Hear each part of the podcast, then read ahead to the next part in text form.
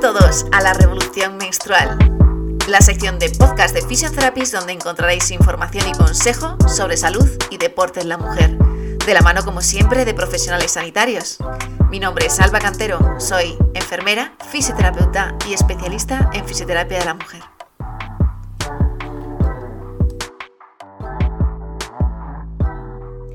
Bienvenidos a todos a este nuevo podcast de la Revolución Menstrual. En esta ocasión me gustaría hablaros de la incontinencia urinaria. Si ya habéis escuchado podcasts anteriores en los cuales os hablábamos de la importancia del suelo pélvico, ahí ya os adelantábamos que la incontinencia urinaria tiene una estrecha relación con el estado y la calidad de nuestro suelo pélvico.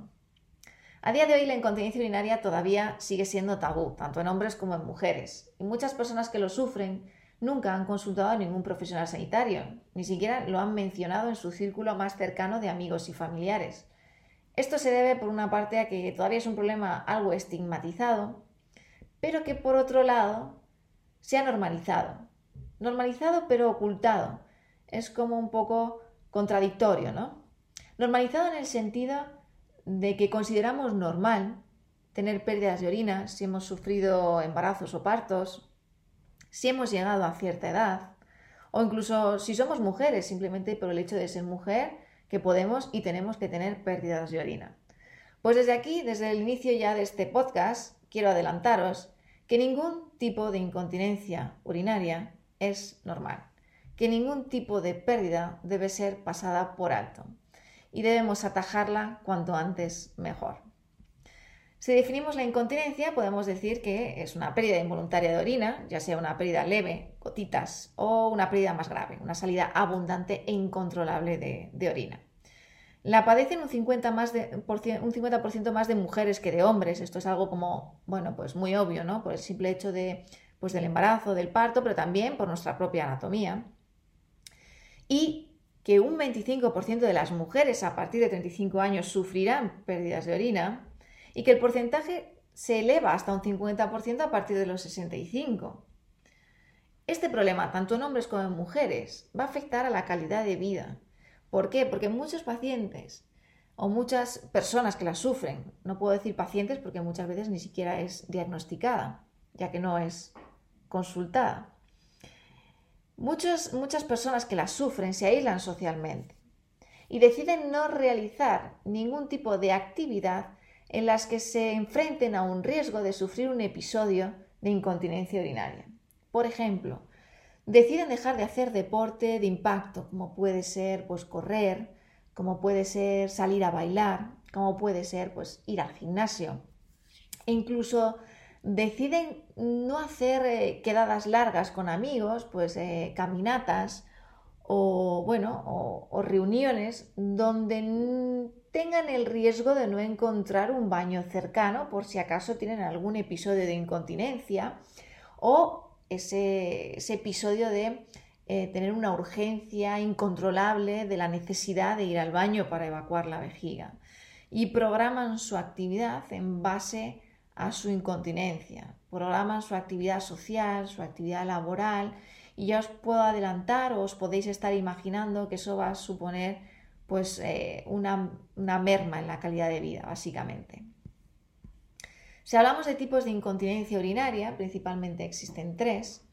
Eh, el más común es la incontinencia urinaria de esfuerzo, es por el que más se consulta a un profesional, y este se, debe a un aumento de la presión intraabdominal. ¿Qué es un aumento de la presión intraabdominal? ¿Qué, lo provoca? ¿no? La tos, el estornudo, saltar, hacer deporte de impacto va a aumentar la presión en nuestro abdomen, la presión intraabdominal. Esa presión intraabdominal debe ser sujetada, sustentada por nuestra musculatura abdominal, pero también por nuestro suelo pélvico. Y deben sujetar esa presión de manera sinérgica, tanto nuestro abdomen como nuestro suelo pélvico. La debilidad de cualquiera de los dos el suelo pélvico o del abdominal, va a provocar una salida de orina. ¿Por qué? Porque esa presión que aumenta en el abdomen, que no es sujetada ni por nuestro abdomen ni por nuestro suelo pélvico, va a hacer una presión sobre la vejiga. La va a exprimir, por decirlo de alguna manera, y va a provocar esa salida, ya sea de gotitas o más masiva, de orina ante ese esfuerzo. Es una pérdida de orina que en muchas ocasiones se considera normal, como os decía al inicio del podcast, pero que no es normal y tiene tratamiento. El segundo tipo del que podemos hablar es una incontinencia urinaria de urgencia, que se llama. Esto se define por una pérdida de orina, pero precedida de un deseo imperioso e intenso de orinar. ¿Esto por qué, por qué se produce? Se produce por la estimulación de un músculo que se llama detrusor, que recubre la vejiga, que según se va llenando la vejiga se va extendiendo y cuando llega a cierto volumen o a cierta extensión de este músculo, este músculo se contrae para apretar la vejiga y que salga la orina. En este tipo de incontinencia, este músculo está sobreestimulado y lo que provoca es que te aprieta la vejiga, aunque no haya llegado ni siquiera al volumen eh, total de llenado, aprieta la vejiga y no puedes pararlo. Por lo tanto, tienes esa sensación y ese deseo imperioso de tener que, orinar. Y si no vas, ese músculo sigue apretando y acabas eh, teniendo pérdidas de orina y en muchas ocasiones bastante importantes. Este tipo de incontinencia a veces pasa como inadvertida y no es muy consultada porque se entiende como que, bueno, pues que tienes muchas ganas de orinar y tienes que orinar. Cuando ya es consultada es cuando ya está en fase un poquito más avanzada y ya las personas han tenido varios episodios de incontinencia eh, o de pérdida, mejor dicho, importantes. Eh, ¿Qué influye en esto? Sí que es cierto que influye en esta ocasión eh, en la edad, pero por una disfunción del sistema, del sistema nervioso. en esta ocasión podemos decir que la sufren tanto hombres como mujeres a porcentajes iguales y que la toma de, de ciertos medicamentos o, estimulantes como, como, el tabaco pueden empeorar este problema. También el café, por ejemplo, el té, infusiones, todo esto puede, puede provocar eh, un agravamiento de este tipo de incontinencia que se llama incontinencia de urgencia. El tercer tipo de incontinencia es un mix entre las dos. Son personas en los que convergen ambos dos tipos de incontinencia, tanto la de esfuerzo como la, de urgencia.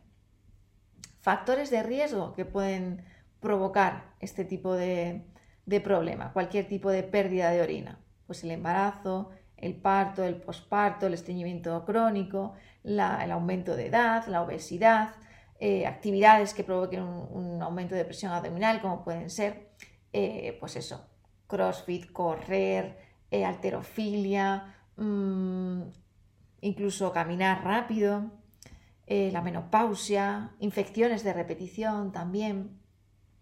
Y señalar que los factores de riesgo no quiere decir que tengas que tener eh, el problema, ni que como tienes el factor de riesgo va a ser normal que presentes el problema. El problema puede ser atajado previamente. La incontinencia urinaria tiene solución y por eso os animamos a que si sufrís o estáis sufriendo este problema, consultéis lo antes posible con un profesional eh, sanitario.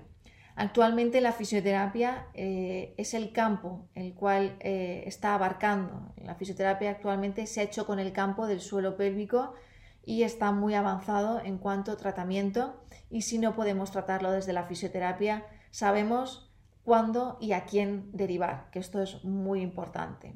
Desde Fusion Therapies, además, os animamos a que todas las personas se realicen una valoración del suelo pélvico, porque eso nos va a ayudar a prevenir problemas, a conocer el, estado y la calidad del suelo pélvico, a detectar problemas desde el inicio y a detectar riesgos para evitar padecer estos problemas.